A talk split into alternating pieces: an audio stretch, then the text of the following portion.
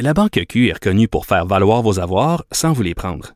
Mais quand vous pensez à votre premier compte bancaire, tu sais, dans le temps à l'école, vous faisiez vos dépôts avec vos scènes dans la petite enveloppe. Hmm, C'était bien beau. Mais avec le temps, ce vieux compte-là vous a coûté des milliers de dollars en frais, puis vous ne faites pas une scène d'intérêt. Avec la Banque Q, vous obtenez des intérêts élevés et aucun frais sur vos services bancaires courants. Autrement dit, ça fait pas mal plus de scènes dans votre enveloppe, ça. Banque Q. Faites valoir vos avoirs. Visitez banqueq.ca pour en savoir plus. Je vous avais dit euh, plus tôt aujourd'hui en introduction qu'on devrait, euh, qu'on avait revu la programmation de Cube Radio. Ben on revoit en fait la structure même de l'émission euh, des effrontés en ce moment parce que tout ne s'est pas passé exactement comme prévu, notamment à cause du premier ministre Justin Trudeau là, qui qui a commencé là, sa conférence de presse beaucoup plus tard que prévu, donc une trentaine de minutes de retard qu'il accusait au moment de faire ses premières déclarations là, sur la stratégie de son gouvernement pour contenir la crise actuelle entourant la COVID-19. donc évidemment, on était censé également entendre euh, la conférence de presse euh, du gouvernement Legault, du premier ministre François Legault euh, au provincial, qui était prévue pour 1h45. Vous comprenez que comme la conférence de presse avec Justin Trudeau est en cours, le premier ministre québécois a vraisemblablement choisi de repousser ses propres déclarations parce qu'évidemment, il doit surveiller ce qui se dit du côté du fédéral. Donc, en attendant, on va essayer de faire le point sur la situation, de discuter de ce qui a été dit par Justin Trudeau parce qu'on l'attendait, ce point de presse et je retrouve Vincent Dessureau. Je vous l'avais dit qu'il serait de retour avec nous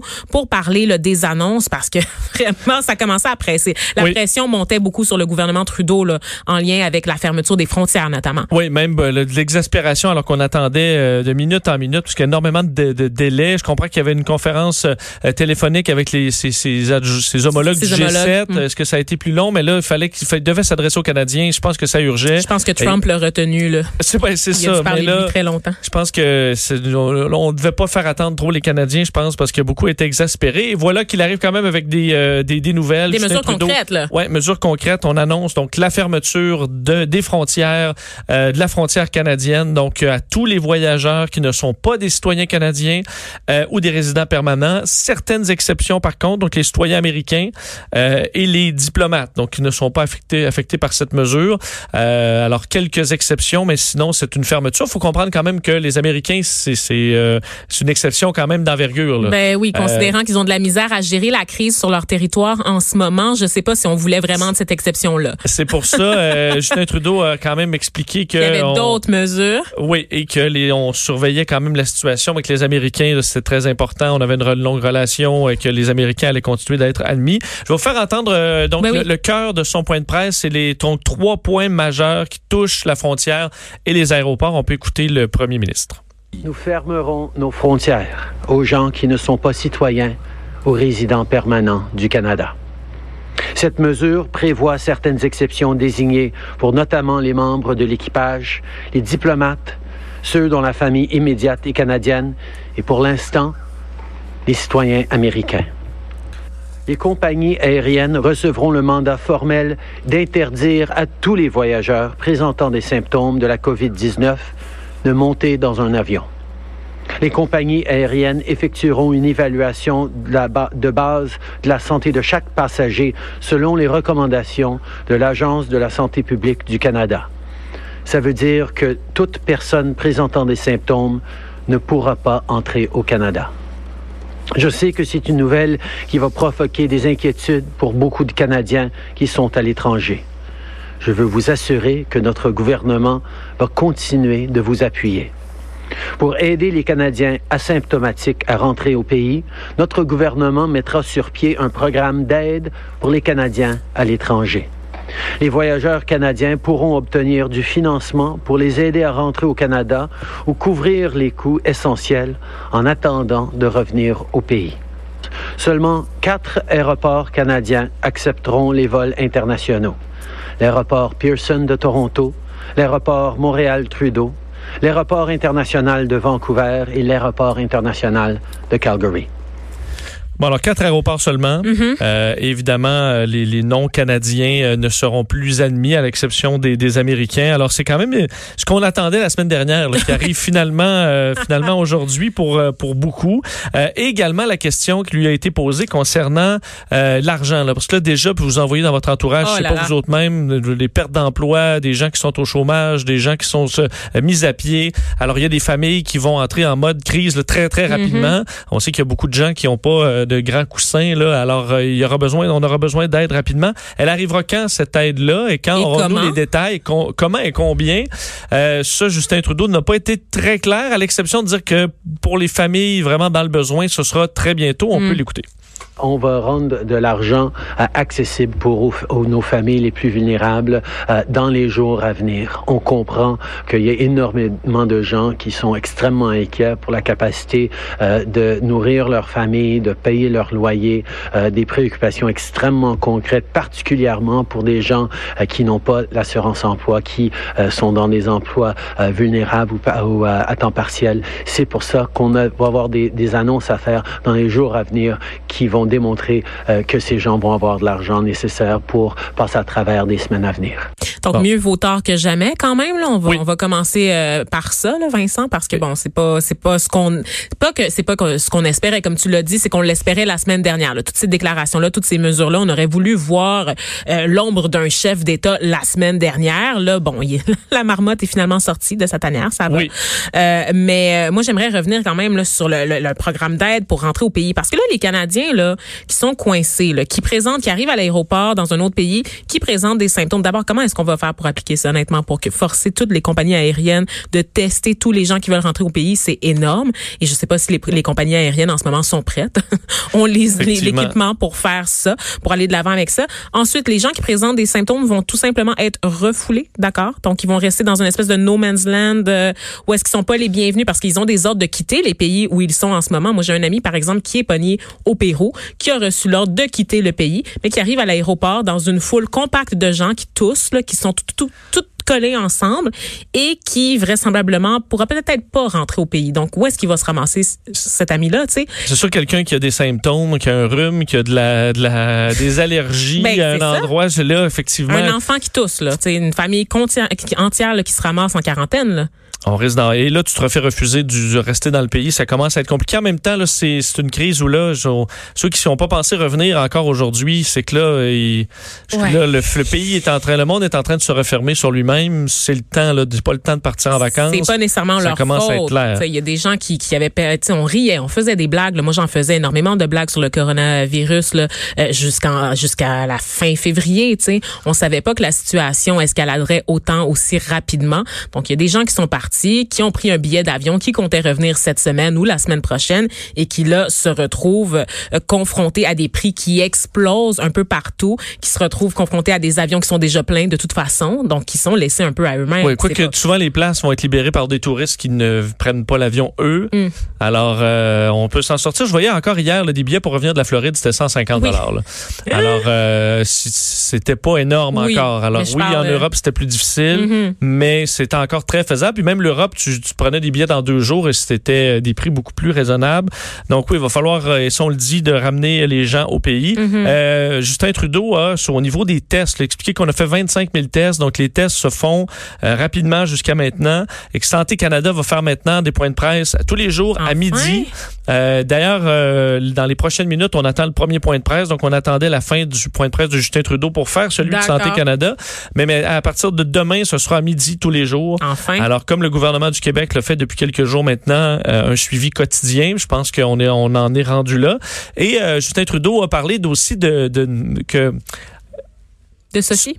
non, ben de se parler, Vanessa, Comment? se parler. Ah oui, hein? Ça, c'est pas interdit. La- Ah oui, Alors, d'appeler ses proches, Bon. euh, de, leur, de, les, de les FaceTimer, euh, donc de rester en contact avec euh, ses proches le plus possible, les gens qui sont plus vulnérables, vos grands-parents, faire des suivis, vos parents, vos On grands-parents, dépendamment a de leur quand âge. même raison, là, Absolument. on s'entend. Absolument. Et les- ceux qui ont des, de la famille dans le milieu de la santé, ben dit envoyez-leur un merci, envoyez-leur de l'appui parce que ils se lancent vers l'inconnu et les, des semaines qui seront assurément difficiles. Oui, donc on, on sera plein euh, d'empathie. Donc, on n'avait pas nécessairement besoin du premier ministre pour nous rappeler d'être empathique envers les travailleurs du milieu de la santé, ceux de l'information aussi, hein, qui vous tiennent informés puis qui sont là tous les jours vaillants, même si on a des consignes de pas sortir, et surtout de vous rappeler d'effectivement contacter vos proches, donc les personnes vulnérables dans votre entourage. Je pense aux aînés entre autres là, et à leurs aidants naturels parfois aussi là, qui peuvent être dépassés, là,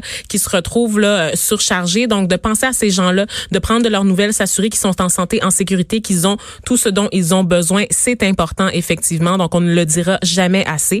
En attendant, Vincent? Ouais juste dire que le que le Dow Jones est encore en baisse ah oui, et euh, ça a repris encore plus de baisse dans les dernières minutes. On est à presque 10% de chute alors que Donald Trump a tweeté il y a quelques instants que sa réunion euh, téléphonique avec les membres du G7, donc où était coincé euh, Justin, Justin Trudeau. ça avait bien été. Je savais que c'était sa faute. alors tout s'était bien passé. Alors mais encore là, ça ne rassure rien ne semble vouloir rassurer les marchés depuis quelques jours. Alors une baisse de 10% c'est à peu près le même scénario au TSX alors que le premier ministre François Legault est en train de s'asseoir. En retard, c'est pas de sa faute. Ben, il a dû attendre euh, effectivement là, son homologue canadien et on va l'écouter en ce moment. Merci Vincent. Merci. Des services sociaux, Madame Danielle Mécan et du directeur national de la santé publique, Docteur Horacio Arruda. Alors, Monsieur le Premier ministre, à vous la parole. Oui, merci. Euh, bonjour tout le monde. Euh, nouveau bilan, on a 15 nouveaux cas. Donc, on est rendu à 50 cas euh, de personnes qui ont été infectées euh, au Québec. Euh, je veux vous dire qu'on est rendu à environ 3000 personnes qui sont sous investigation, puis 3000 personnes qui ont reçu un test négatif. Première chose que je veux faire encore aujourd'hui, c'est de remercier tout le personnel du réseau de la santé. Donc, infirmières, médecins, préposés, personnel de laboratoire, imagerie, radiologie, personnel de soutien. Vous êtes tous nos anges gardiens.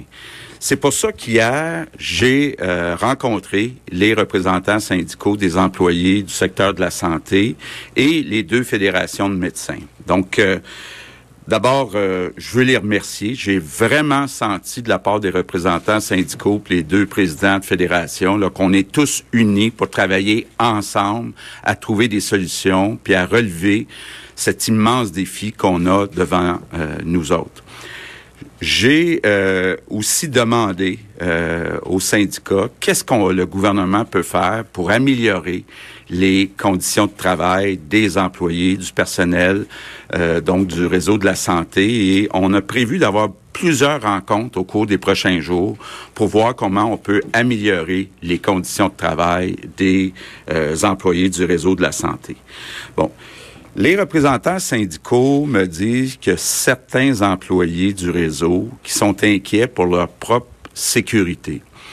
Euh, D'abord, je veux les rassurer en disant les deux présidents de fédération de médecins m'ont assuré que la priorité de nos médecins, ça va être de soigner notre personnel soignant. Je veux dire, c'est tout simplement logique, là. Euh, vous savez, dans les hôpitaux, déjà, il y a des centres de santé puis des équipes de prévention. Bien, là, on va s'assurer, autant avec les spécialistes que les omnipraticiens, qu'il y ait toutes les ressources dans tous les hôpitaux pour donner des conseils, rassurer, répondre aux questions du personnel soignant, puis, dans le cas de certaines personnes qui ont des problèmes euh, ou des symptômes de problèmes de santé, qu'on puisse les soigner rapidement. Je pense que c'est logique, là, puis euh, euh, on, devrait avoir... on a l'accord de tout le monde de ce côté-là. Encore une fois, je veux remercier les médecins d'avoir accepté de prioriser le personnel soignant. Je veux aussi remercier les gens qui sont dans les services de garde. Il y a des hommes, des femmes actuellement euh, qui sont dans les services de garde, qui sont ouverts seulement pour les services essentiels, dont s'occuper des enfants euh, du personnel soignant. Donc, je veux vraiment euh, les remercier. Maintenant, j'ai une autre demande à faire à l'ensemble de la population. Évidemment, les gens sortent moins et on a toujours des besoins pour du sang. Donc, euh, on a besoin de garder notre niveau euh, d'approvisionnement du côté du sang. Donc, je demande un effort spécial. Il y en a plusieurs qui, m'appellent, qui m'écrivent, puis qui me disent qu'est-ce que je pourrais faire pour aider? Ben, allez donner du sang. Euh, si vous allez sur le site euh, d'EMA Québec, vous allez voir toutes les adresses là où vous pouvez aller en toute sécurité euh, donner du sang. Une autre précision concernant les rassemblements. Beaucoup de choses qui se disent au Canada, aux États-Unis.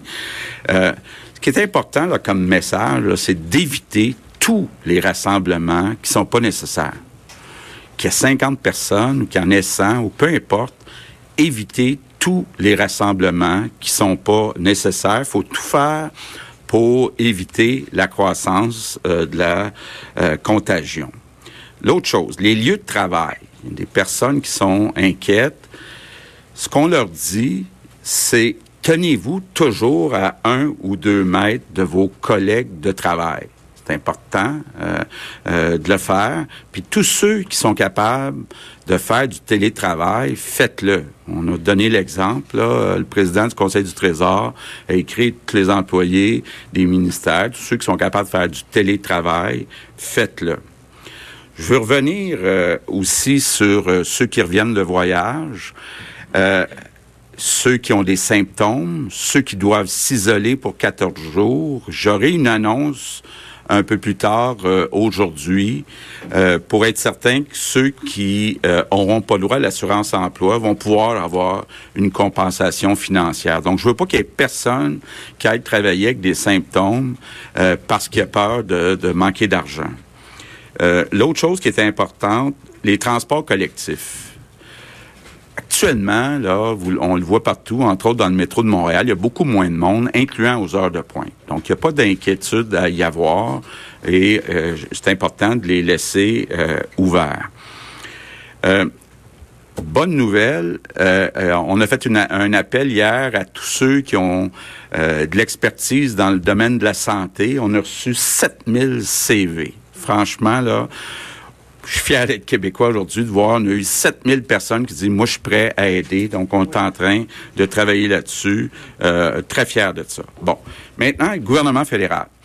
Euh, j'ai encore parlé avec M. Trudeau euh, ce matin et j'ai répété ma demande. Je suis très content, je suis satisfait de ce que M. Trudeau vient d'annoncer il y a quelques minutes, c'est-à-dire qu'on va fermer les frontières, sauf pour les citoyens américains.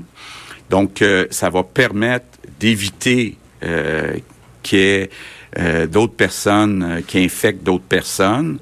là, ce qui est important, il va rester l'aéroport seulement de Montréal qui va être ouvert. On a, avec la santé publique de Montréal, mis du personnel pour inciter tout le monde, que ce soit des Canadiens ou des Américains, là, à se mettre en isolement pour 14 jours. Donc ça, on va continuer euh, de le répéter à l'aéroport, puis on le fait avec euh, le personnel de la santé publique. Donc, euh, je termine en disant aux Québécois, chaque geste compte. Chaque geste compte pour tout faire pour éviter que notre réseau de la santé soit débordé dans les prochaines semaines. Donc, euh, actuellement, les gestes qui sont posés, c'est clair, ça va nous permettre de sauver des vies de Québécois et de Québécoises. Donc, euh, moi, je suis convaincu qu'ensemble, on est capable de passer au travers. Merci. Merci, alors, chers collègues. Donc, on vient d'entendre le premier ministre québécois, François Legault, qui, euh, qui a donné un point de presse qui faisait suite à celui de Justin Trudeau là, au niveau fédéral. Monsieur Legault qui s'est dit satisfait des mesures annoncées par Justin Trudeau là, quant à la fermeture des frontières, qui, je vous le rappelle, concerne toutes les personnes qui ne sont pas citoyennes canadiennes, à l'exception des diplomates et des, Américains. Donc, on reviendra là-dessus. Là, on va passer à une petite pause, mais on va discuter là, de la gestion de crise jusqu'à présent, euh, tant dans les paliers fédéraux que provinciaux. De 13 à 15, les effrontés.